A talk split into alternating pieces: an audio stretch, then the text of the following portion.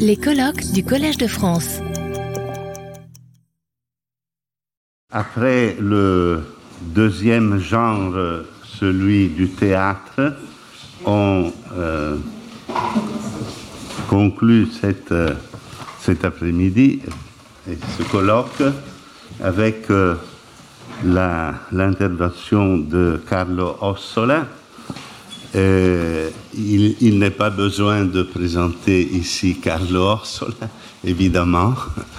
Euh, et hum, je, voudrais rappeler seulement euh, l'édition euh, récente sous sa direction de la divine de la traduction italienne de Jacqueline Risset euh, avec un grand commentaire euh, publié dans la Pléiade avec le texte original en regard et, et parallèlement l'édition italienne, la nouvelle édition italienne avec le commentaire de Carlo Ossola de la Divine Comédie. Donc euh, je te donne la parole euh, pour ta communication qui est une citation que je te laisse faire. Oui, oui, oui. Il manque toujours quelque chose. Il y a un vide dans chacune de mes intuitions. Un- ce titre l'incipit d'une strophe qui se situe au cœur du mouvement 7 de l'aube méridionale, vaste poème au centre de Poésie en forme de rose, 1961-1964. Lisons d'abord cette strophe si essentielle, me semble-t-il, dans la poétique de Pasolini. Vous avez aussi le texte italien d'origine au verso de la feuille qui a été distribuée. Je lirai pour des raisons de temps seulement le texte français. Il manque toujours quelque chose. Il y a un vide dans chacune de mes intuitions et c'est vulgaire. Cette manière de ne pas être complet, c'est vulgaire. Jamais je n'ai été aussi vulgaire que dans cette angoisse, cette impossibilité d'avoir un Christ, un visage qui soit un outil de travail pas entièrement perdu dans une pure intuition solitaire, amour avec soi-même sans autre intérêt que l'amour, le style, celui qui confond le soleil, le soleil véritable, le soleil farouchement antique, sur les dos d'éléphants des châteaux barbares, sur les masures du Midi, avec le soleil de la pellicule pâteux, égrené, gris, blancheur de pourrissoir, et contre-typé, contre-typé, le soleil sublime qui reste en mémoire, avec une présence aussi physique qu'à l'heure où il est au zénith et avance dans le ciel vers d'interminables crépuscules des deux pays pauvres. C'est un texte euh, sur lequel on pourrait passer une heure entière, plein du reste de références euh, à la littérature du XXe siècle. Ce soleil au zénith est évidemment le soleil aussi bien de Valérie que de Roger Caillois, qui avait consacré sa thèse euh, quelques années avant euh, à euh, aux démons de midi, c'est-à-dire les démons qui s'emparent de notre âme quand il n'y a plus d'ombre, donc à l'heure au zénith de midi. Vous avez certainement remarqué que la partie entre guillemets impossibilité d'avoir un Christ è più nuancée en italien. Mai fui così volgare come in questa ansia questo non avere Cristo. Euh, on pourrait passer une heure sur euh, l'absence euh, d'articules en italien qui euh, demande une analyse qui serait essentielle et que je réserve peut-être aux notes de, du texte en question. Il serait ici plus facile et peut-être plus aisé d'analyser ce manque, euh, d'autant plus que Pasolini scelle la strophe suivante avec le même refrain. Tu est prêt pour moi, mais il manque quelque chose. Je l'ai cité. Hein. Ce manque pourrait être décrit par Freud, que Pasolini évoque plusieurs fois dans ses essais. Mais je crois que rien n'est plus précis que la référence que le poète nous livre juste deux strophes plus loin. Et je lis euh, ce passage. Quel est le manque euh, que Pasolini reconnaît d'une manière toujours autobiographique? L'idée d'avoir manqué à mon devoir, rien que pour avoir traîné une heure ou avoir perdu un jour en renvoyant au lendemain matin un départ, pour avoir veillé tard dans la nuit, c'était déjà euh, l'orange de l'aube, dans le joli noyer, G majuscule, dans le silence incivil de l'heure des marchés généraux. C'est sûr, une autre forme d'obsession. Elle est née sur les mêmes rives de cette mer, mais là-haut, aux portes de l'Italie, entre des phonèmes de Vénétie et des mûriers, et des primes verts au bord de gouffres inconcevables. Ici, pas classique, pas classique avec l'âpreté de climat au goût de feu. Et me voici ici, dans l'Italie véritable, nation de moi si lointaine. Et sa possession, le pouvoir que j'ai sur elle, si pur, est de façon angoissante contaminée par cette idée de manquer au devoir absurde, né là-haut dans les mondes presque prénataux des primes verts. On a déjà évoqué ce matin les raisons de ces mondes prénataux des primes verts.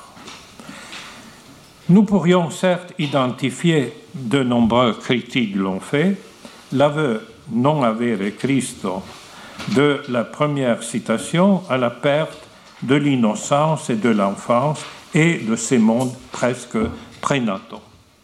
Il s'agit d'une interprétation légitime, du reste on a vu ce matin et encore cet après-midi des citations à ce sujet, mais euh, qui a, à mon sens, d'autres pères au commencement du XXe siècle en Italie, notamment Ungaretti, auquel Pasolini voulait consacrer un mémoire, nous le verrons euh, dans quelques instants, et euh, surtout ces premiers vers du Porto Sepolto où Ungaretti dit d'être en quête des échos d'avant naissance, echi dinanzi nascita.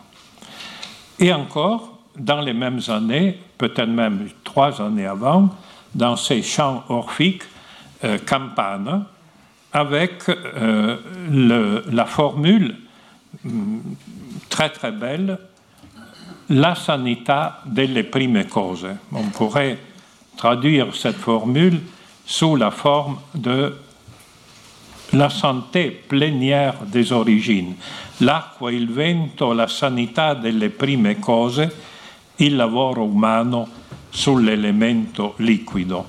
Il s'agit de, la seconde partie du poème euh, dont le titre est La Verna, c'est-à-dire le, haut lieu, dans tous les sens, de la réalité franciscaine, et c'est le retour de cette euh, de ce pèlerinage qu'il fait à pied, et euh, dont la légende est la suivante Salgo nello spazio fuori del tempo. Je monte dans l'espace, mais au-delà du temps. Et on pourrait, du reste, euh, encore examiner mieux ce texte en sachant que en décembre 1973, Pasolini consacre un texte euh, magnifique et très articulé à Campana et Pound. Exemple et contre-exemple de son idée justement de euh, sanità delle prime cose. Je ne vais pas insister sur cette ligne car elle me semble se situer à un niveau qui n'est pas euh, aussi profond que Pasolini le mérite. L'originalité de Pasolini est plus enracinée dans euh, des questions fondamentales et nous demande de relire attentivement les vers de ce que, que j'ai proposé comme titre. Il manque toujours quelque chose, il y a un vide dans chacune de mes intuitions. La critique a plutôt insisté sur le manque, alors que, me semble-t-il, il faut regarder aussi du côté de ce vide. C'est un, vide qui n'est pas réparable par des compensations, en introduisant d'autres mythes, en introduisant d'autres mots, et il s'agit plutôt de quelque chose qui s'est installé d'une manière souveraine dans l'esprit euh, du poète. Ce vide, il faut le lire en profondeur et ne pas céder, me semble-t-il, à l'hypothèse politique ou sociale, pourtant admise ailleurs par Pasolini. Je, voudrais, je vais le lire pour euh, simplement montrer que je n'ai pas oublié euh, ce que nous pourrions tirer de, de l'hypothèse politique. Et il y a cet article célèbre dont le titre est Le vide du pouvoir, il vuoto del potere, ovvero l'articolo delle luci, savoir l'article de Luciole, la fin de Luciole que nous avons déjà dans cette journée écouté euh, plusieurs fois. Eh bien, dans ce, dans ce très long article de 75, quelques mois avant sa disparition, au centre même de cet article, il y a vraiment une analyse profonde du XXe siècle. Euh, Pasolini nous dit Sono certo che a sollevare quelle maschere, ces masques de Hollow Man, aurait dit euh, T.S. Eliot en 1923, eh, non si troverebbe nemmeno un mucchio di ossa o di cenere. On ne trouverait même pas des cendres. Ci sarebbe il nulla, il vuoto. On ne trouverait que le vide et le néant. La spiegazione è semplice Oggi in Italia c'è un drammatico vuoto di potere. Moi, je crois qu'il faut vraiment aller au-delà de la petite querelle des partis politiques de, représentation événementielle.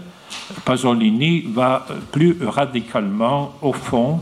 La, mon explication est simple. Aujourd'hui en Italie, il y a un vide de pouvoir dramatique. Mais, il ajoute, ma questo è il punto non un vuoto di potere legislativo o esecutivo, non un vuoto di potere dirigenziale, né infine un vuoto di potere politico in un senso traditionnel. Donc, il exclut euh, le, le, vide d'un pouvoir législatif ou le vide d'un pouvoir lié euh, aux élites ou un vide euh, venant d'un parti euh, politique, n'importe lequel, ma un vuoto di potere in sé, c'est-à-dire un vide d'autorité, un vide dans la production de l'autorité, de ce qui fait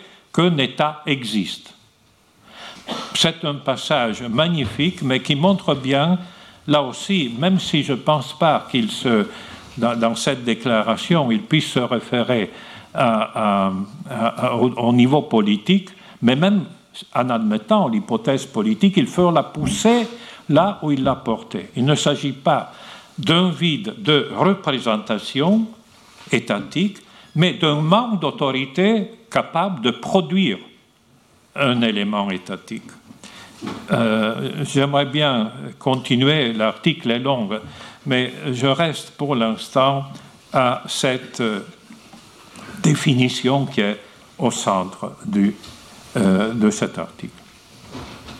Tout, tout, en soulignant cette image qui nous conduit, je l'ai évoqué, aux zones creux d'Eliot, nous devons accéder à une lecture plus méditée, qui nous est du rêve suggéré par le chapitre Pasolini et l'usage de soi dans le beau livre de René de Secati avec Pier Paolo Pasolini, qui a un livre qui a une longue histoire de 1998 à 2022.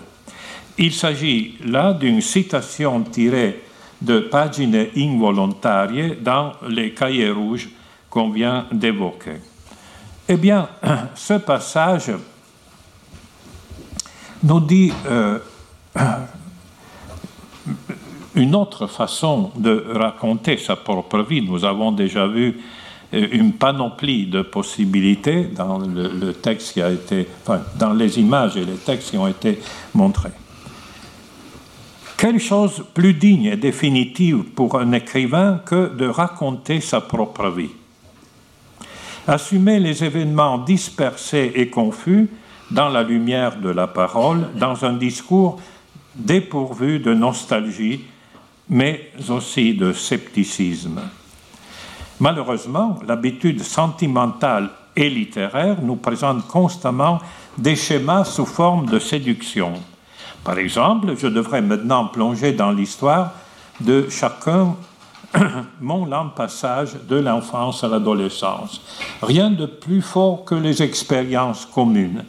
Je préfère négliger cette enquête sur un passage qui n'existe qu'à posteriori, c'est-à-dire d'une manière reconstructive, euh, quand chacun peut avoir la satisfaction de consacrer comment les mêmes choses lui sont arrivées euh, aussi bien qu'aux autres. Je préfère retourner en plein à cette époque où je me croyais une exception, où je ne parvenais pas à m'insérer dans la vie. À la place d'une analyse sur l'incoercible mutation de mes pensées d'enfant ou de celles à la fois plus imparfaites et plus expérimentées d'un adolescent, le lecteur trouvera ici un espace blanc. C'est un élément qui me semble fondamental et qui va dans le même sens de creuser un peu plus cette idée de vide.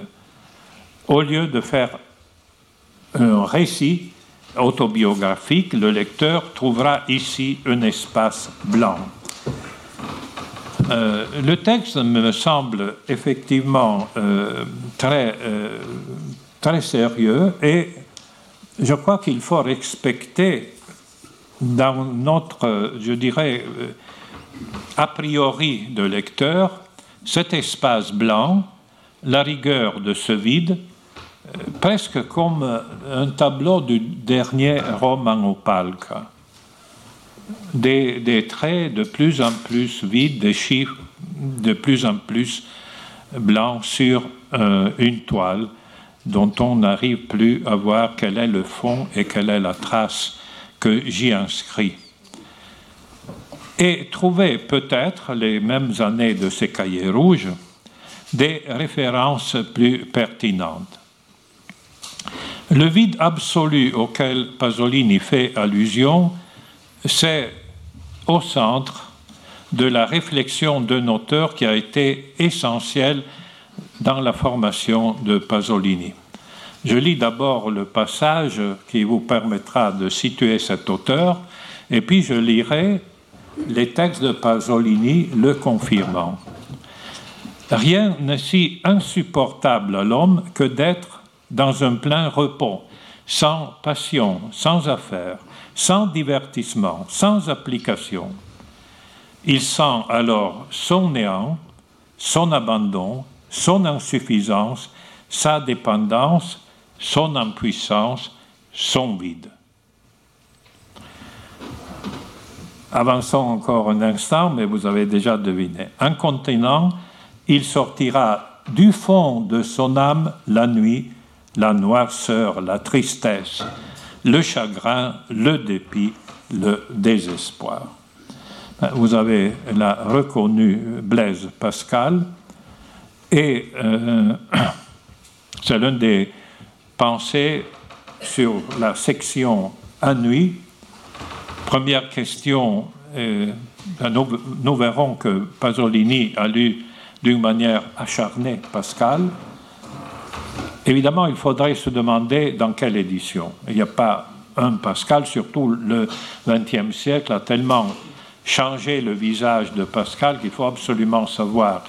Dans le contexte que nous verrons, il s'agit vraisemblablement de, euh, de l'une des traductions italiennes à partir de l'édition Brunswick. Moi, je serais heureux d'imaginer qu'il a pu lire, parce que l'édition précède de quelques années l'édition Chevalier. Les autres viennent tout après euh, euh, les années des Cahiers rouges. Eh bien, ce célèbre fragment de Pascal nous conduit euh, aux années 44-46 à la méditation fondamentale que Pasolini fait de Pascal, dont je ne citerai ici que trois textes essentiels qu'il s'agisse d'abord d'une sorte de poème en prose très autobiographique dont le titre est euh, Di questo lontano Friuli. Hein, je parle de mon si lointain Frioul. Alzo gli occhi, c'est la première ligne, la première ligne de ce magnifique euh, souvenir autobiographique. Alzo gli occhi da Pascal o da Leopardi e guardo all'infinito che ora per qualche anno ha preso per me la forma di un cielo velato, di una catena di monti trasparenti con filo di ebbre neve. Je lève mes yeux de Pascal, c'est-à-dire du livre qu'il est en train de lire, ou de Léopardi, nous l'avons vu ce matin, et je regarde à l'infini, qui maintenant a pris pour moi la forme d'un ciel voilé, etc. Et puis tout le texte continue sous cette forme euh, très belle, euh, une description, euh, je dirais, presque intime de son frioul, mais il ne dit pas comme Manzoni, quel ramo del lago di Como, il dit alzo gli occhi da Pascal. C'est quelque chose de radical, il ne cite pas une lecture, mais il définit son pays d'origine et son enfance par la lecture de Pascal. il me semble que nous sommes vraiment au cœur de la poétique de euh, Pasolini. Encore plus, même si la première que je lus me semble, je dirais, l'origine même, le levain fondamental. Mais encore une citation d'une note à l'époque inédite, mais qui a été après publiée dans les œuvres complètes chez Mondadori, euh, concernant euh, euh, le, rossignol de l'Église catholique, 1943, où Pasolini, pour expliquer quelle est sa position et pourquoi ce texte le travaille encore maintenant, il nous dit, juste au commencement, je vais vous lire, cette note est de 1951 et se réfère au poème de 43. Non credevo in Dio, ma amavo, o meglio, volevo amare la Chiesa. Je ne croyais pas en Dieu, mais j'aimais ou je voulais aimer l'Église. Sapevo bene che Pascal aveva scritto in uno dei suoi pensieri che era stato in quell'anno, donc 43 o 44, eh, con i canti del popolo greco di Tommaseo, mon livre de chevet, pardon, mon livre de chevet, et je, euh, je traduis, je savais que Pascal avait écrit dans l'une de de ses pensées qui avait été cette année-là, avec les chants du peuple grec de Tommaseo, mon livre de chevet. Vous voyez ensemble ce qu'on a évoqué dans toute notre journée, le besoin de représenter d'une manière propre et légitime les chants du peuple, l'épopée des peuples. Et là, il avait vraiment le texte fondateur dans la littérature italienne, c'est-à-dire le recueil des chants du peuple grec de Tommaseo. Et euh, il dit, euh, j'avais appris de Pascal qu'on peut créer artificiellement euh, un rapprochement à Dieu en essayant d'aller à titre d'essai à l'Église. Il faudrait là aussi voir dans quelle édition, parce que Pascal n'arrive pas à ce type de radicalité, ou mieux il arrive, mais il faut voir à, quelle édition euh, et à quelle pensée détacher ou pas de l'ensemble de la démonstration, s'il est possible ou non de pouvoir croire. Troisième et dernière euh, citation, le bilan rétrospectif, cruellement rétrospectif, de ses lectures françaises dans les années de sa formation. C'est un texte évidemment euh, plus euh, tard, 1955, mais qui a là aussi un élément de vérité profond. Et Pasolini dit Je n'ai aimé Claudel. Et il explique pourquoi. Euh, pour ce qui me concerne, je dois dire que ce que j'ai pu euh, vivre avec Claudel n'a pas été une rencontre. Je dirais que je l'ai lu simplement pour, euh, en 48, pour me préparer à écrire une étude sur les thèmes religieux de la poésie d'Ungaretti. Il avait du reste tout à fait raison parce que Ungaretti se réfère plusieurs fois à Claudel. Et il dit, bien ou mal, je connaissais déjà les autres auteurs catholiques français, Peggy tout d'abord, avec une très grande sympathie, Bernano et Maritain. Vous voyez le parcours de lecture de Pasolini. Et je dois ajouter, pour compléter mon schéma autobiographique, encore une fois, que pendant la guerre, dans mon exil dans la euh, campagne euh, du Frioul, un de mes trois livres, et peut-être même le livre, L-E majuscule, avait été Les pensées de Pascal disons maintenant en italien, uno dei miei due o tre libri, anzi forse il libro, erano stati i pensieri di, di Pascal. Perciò non ho amato Claudel. Vous voyez, il y, a une, il y a une force dans cette affirmation qui est, me semble-t-il, essentielle. Euh, il a aimé Pascal, il a lu Pascal et il le confirme dix ans après, en 1955, dans sa. Euh, c'est une réponse à une enquête. Quels sont les auteurs qui ont été fondamentaux pour vous?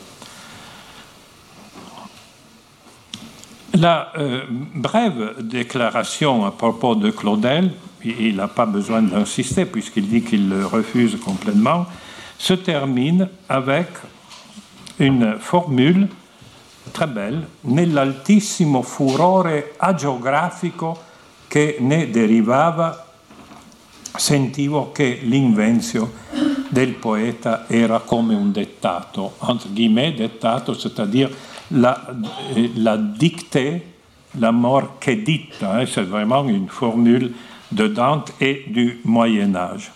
Donc cette brève déclaration se termine dans l'altissimo furore agiografico. Et je crois que dans son élan, dans cette fureur agiographique, Pasolini a vraiment parcouru un furor. Il suffirait de penser au poème en forme de croix, ou encore au film Des oiseaux petits et gros, ou alors au poème La Nouvelle-Guinée,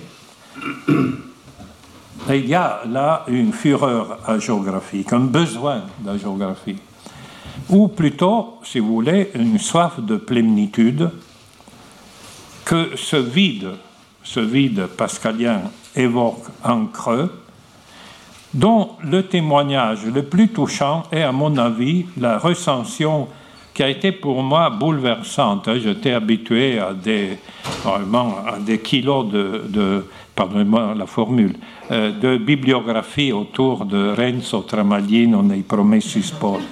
Eh bien, la recension que Pasolini fait, euh, vraiment émouvant, des fiancés, et de celui qu'il considère le héros des fiancés, c'est-à-dire non pas Lucia mais Renzo, ceci tout euh, contre une tradition qui ne voit en Renzo que l'instrument aveugle et naïf de la Providence.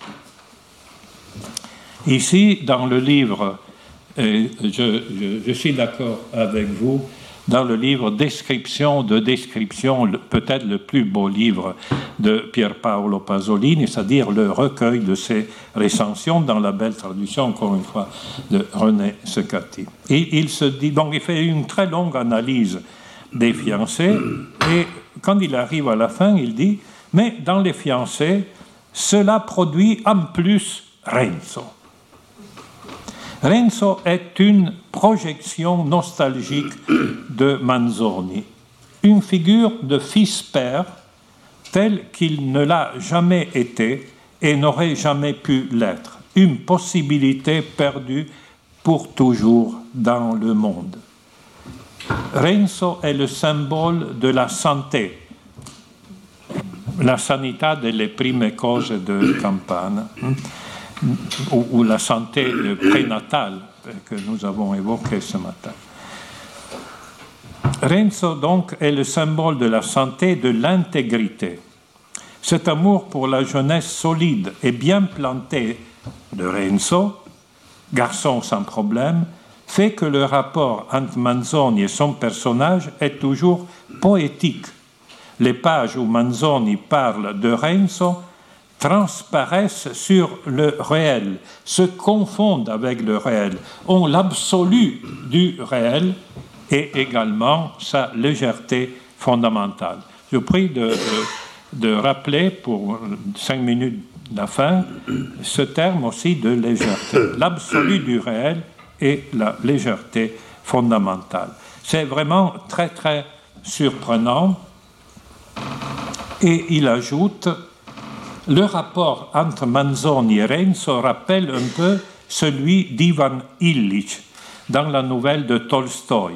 Avec son jeune paysan, le riche patron malade ne trouvait un peu de soulagement à son mal que dans la présence d'un garçon, son serviteur, mais divinement sain, rude et jeune, et donc libre par rapport à lui et tout autre maître, imprenable.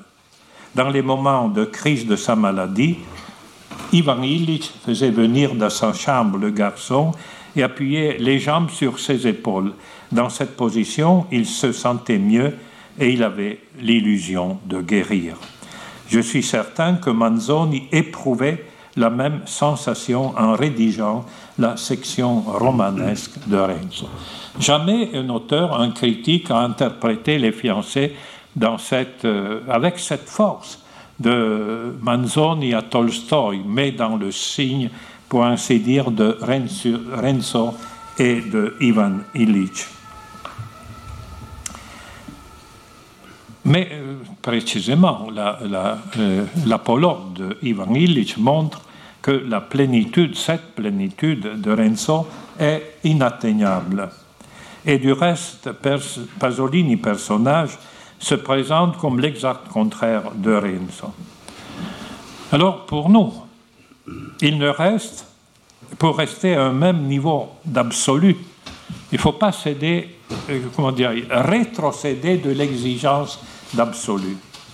Pasolini, enfin pour ce qui est désormais de mon apprentissage chez Pasolini, j'ai cru apprendre qu'il ne faut jamais, jamais céder euh, à sortir de cette exigence d'absolu, eh bien, il ne nous reste, pour prendre au sérieux cette image curieuse de Renzo et Ivan Illich, que de passer du côté d'Ivan Illich, de contempler et de célébrer la géographie de sa propre mort, vu que nous ne pouvons pas célébrer la géographie, la fureur géographique de la santé prénatale. Mais là aussi, encore une fois, il s'agit de soustraire les textes de Pasolini à un parallélisme morbide de la préfiguration annonce de sa propre mort comme une sorte de construction prophétique euh, d'une perte ou alors d'une victime désignée. Il s'agit de voir plutôt les traits que nous venons d'évoquer dans l'ampleur de l'éventail que Pasolini nous a constamment proposé. Alors, euh, je vous euh, lis un texte de 1946 euh, qui s'appelle Un mio sogno, où il décrit déjà, si vous voulez, sa propre, la préfiguration de sa propre mort. C'est la partie finale où il dit La mia vista si era oscurata e tutto mi si presentava con quel misto di straordinario nitore e di confusione con cui gli oggetti appaiono a chi abbia appena preso la notizia di una sventura irréparable. Donc il n'arrivait plus à voir et tout se présentait avec cette, euh, à ce mélange de euh, précision et de confusion euh, avec qui les objets apparaissent, à qui a à peine eu la euh, nouvelle d'un manque irréparable. Et allora capì di essere morto. C'est-à-dire, en ce moment-là, quand il y a eu cette annonce, j'ai compris que j'étais mort. voyez donc que l'annonce qui, qui, est faite avec cette mixture, ce mélange de précision et de confusion était l'annonce de sa propre mort. C'est un texte de trois pages de, 1946. Je suis désolé que c'est de 46 parce que j'aurais bien aimé penser que Pasolini avait tiré ça, parce que c'est presque une citation à lettre, de, de la première séquence de Dreyer, quand le personnage se voit dans son cercueil et contemple les autres qui le contemplent euh, en allant vers l'enterrement. En réalité, le film de Dreyer, juste un peu après, mais cela dit bien, et nous le verrons encore dans un instant, que la formule était, euh, disons, constante. Le deuxième texte,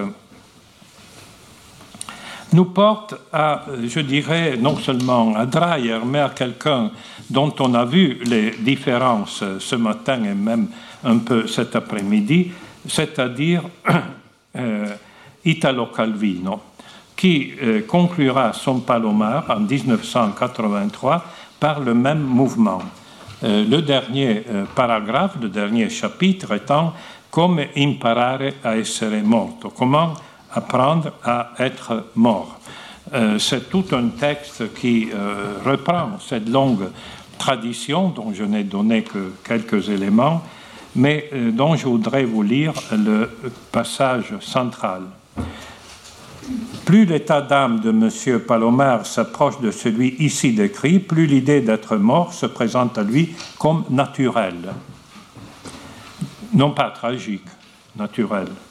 Certes, il n'a pas encore trouvé, le détachement sublime qu'il croyait propre aux morts, ni une raison qui aille au-delà de toute explication, ni le dépassement de ses propres limites, comme à la sortie d'un tunnel débouchant sur d'autres dimensions.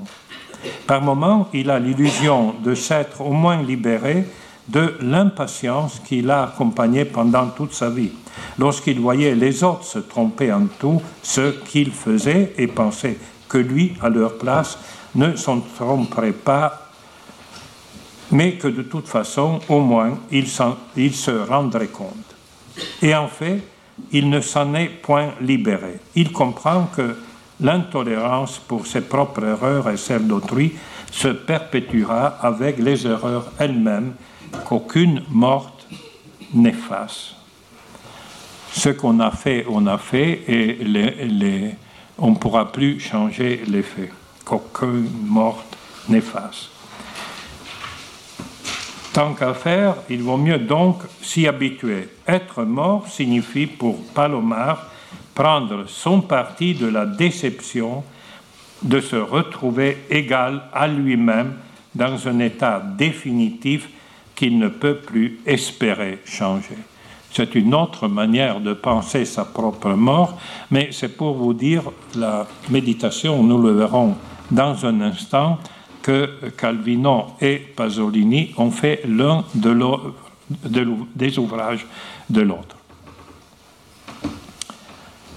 Pour ne pas devoir constater à chaque instant qu'on est déjà mort sans pouvoir mourir, il faudrait avoir ce vertige introspectif qui fut de Pascal et de Baudelaire que Pasolini reconnaît dans l'un de ses essais consacrés à Dacia Maraini et encore une fois tiré de description de description et qui est en même temps une déclaration de poétique et je dirais le fondement même de la création littéraire.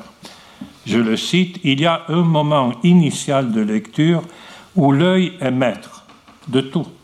On sait en effet que l'œil est le premier instrument de la prise de possession le créateur du jeu comme propriété à travers l'introjection. Donc l'œil est le créateur du jeu comme propriété à travers l'introjection. Eh bien, la littérature aussi est avant tout une introjection. Et l'œil domine sans obstacle il s'étend sur la page écrite, qui est toujours une description, et donc à son tour l'affirmation d'une possession, avec la fraîcheur d'un conquérant barbare. Je devrais citer nombreux poèmes de Pasolini sur cette idée de la fraîcheur barbare. Euh, c'est un thème qui remonte déjà à Manzoni, du reste, au théâtre de Manzoni, mais je n'ai pas le temps. Mais je voudrais juste euh, citer cette image euh, qui dépend, au fond, de l'œil conquérant barbare, de cet œil qui euh, fait naître les choses.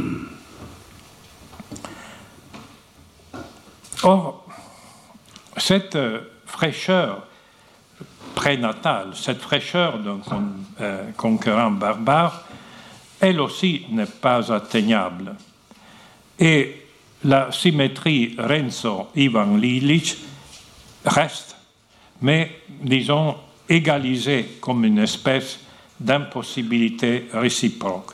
Le vide trône d'un côté et de l'autre. Dans Poesia in forma di rosa, Pasolini dit Tra quel disegno mai disegnato. Euh, elle, a, se place là, comme il avait laissé l'espace blanc au lecteur, ici, comme un dessin, jamais dépeint, jamais dessiné. Il s'agit donc d'un dessin jamais dépeint, jamais dessiné, aussi bien de l'homme que de Dieu. Et nous avons euh, deux textes que je voudrais citer, l'un en effet de Poesia in forma di rosa, où Pasolini continue euh, la description, pour ainsi dire, de cette anticipation de mort, toujours je me suis fourroyé. Fiumicino, réapparu parmi des nuages de boue et encore plus vieux que moi. Les restes du vieux Pasolini sur les contours de l'agro, de l'Ager Romanus. Bidonville et amas de gratte-ciel, c'est une rose charnelle de douleur avec cinq roses incarnées cancer de rose dans la rose, première, au début, était la douleur. Euh, c'est comme la, la Vierge de cette épée ou la Vierge des douleurs dans laquelle il euh, se reconnaît.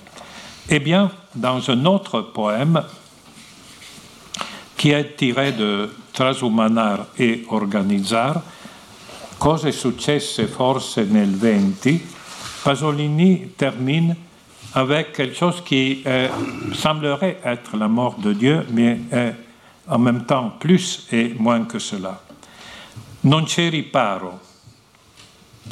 Per quanto scura scenda la notte, contro Megalo la smania della febbre non cessa e il corpo si sente osservato dalle divinità morte con gli occhi aperti et ton corps se sent observé par euh, le divin ou les divinités mortes, les yeux grands ouverts. Les divinités mortes, les yeux grands ouverts. Dans l'épuisement donc de cette zmaniosa épopée, je le cite, épopée fiévreuse, Pasolini aura, aura au moins sauvegardé la furia della confessione prima, poi la furia della chiarezza. C'est le final de poème en civil, fragment à la mort. La fureur de la confession d'abord, puis la fureur de la clarté. D'autres ont cherché au XXe siècle, avec ou sans fureur, la clarté. Je pense notamment à Primo Levi, Mario Rigoni Stern, Italo Calvini. Mais Pierpaolo Pasolini seul a passionnément voulu la fureur de la confession. Je dirais qu'il y a vraiment là une clé, la fureur de la confession comme un Augustin, nous l'avons déjà évoqué plusieurs fois aujourd'hui, comme un Augustin à qui sa monique n'a pas suffi. Parce que la condition est la même. Les confessions d'Augustin se passent à côté et par euh, le témoignage silencieux de sa mère, exactement comme euh, pour euh, Pasolini, mais ici comme un Augustin à qui sa Monique, la mère d'Augustin, n'a pas suffit. Du reste, Ongaretti disait à propos même de la tradition euh, pascalienne que Phèdre euh, meurt comme un juste à qui la grâce a manqué. Et nous sommes à peu près dans cette euh, condition, en tout cas, retenons la fureur de la confession.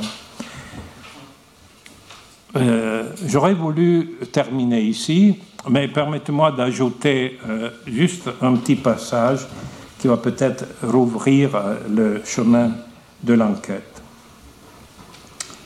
Toutefois, c'est dans sa magnifique recension aux villes invisibles d'Italo Calvino, pour revenir au centre de notre sujet, que Pasolini retrouve, comme dans un miroir, la valeur cosmique de ce vide. Et il décrit les villes invisibles de Calvino comme il décrirait, ou il ferait, nous l'avons vu tout à l'heure avec Calderon, la réécriture des pensées de Pascal. Je lis euh, ce passage, un passage très beau parce qu'il est précédé de toute une partie qui explique comment, à l'origine, les deux écrivains étaient proches comment après il y a eu une espèce de rupture ou de silence réciproque? Et pourquoi il décide maintenant de recommencer en disant à Italo Calvino toute son admiration? C'est un passage magnifique euh, qui condense euh, sa lecture des villes invisibles. Calvino n'invente rien pour l'invention. Il se contente de se concentrer sur une impression réelle, l'un des innombrables et intolérables chocs que provoquent en nous les midis ou les crépuscules, les mi-saisons ou les canicules, dans les coins les moins attendus ou les plus familiers des villes connues ou inconnues où nous vivons. Et tout en la ressentant dans sa qualité ravageuse de rêve, il l'analyse. Et puis voilà le passage pascalien. Les fragments séparés, démontés de cette analyse, sont reprojetés dans le vide et dans le silence cosmique où l'imagination reconstruit précisément les rêves. Les fragments séparés, démontés de cette analyse sont reprojetés dans le vide et dans le silence cosmique le silence cosmique, euh, euh, le silence de ces, espaces infinis m'effraie. C'est une citation à la lettre de, de Pascal, où l'imagination reconstruit précisément les rêves. Je termine ici pour euh, simplement évoquer le fait que euh, chaque mot de Pasolini demande d'être euh, repris sérieusement dans la tradition littéraire européenne. Et comme nous l'avons dit pour Jean Sterobinski, je souhaite que ce centenaire soit le commencement du prochain siècle de Pier Paolo Pasolini. Merci. Retrouvez tous les contenus du Collège de France sur www.colège-2-france.fr.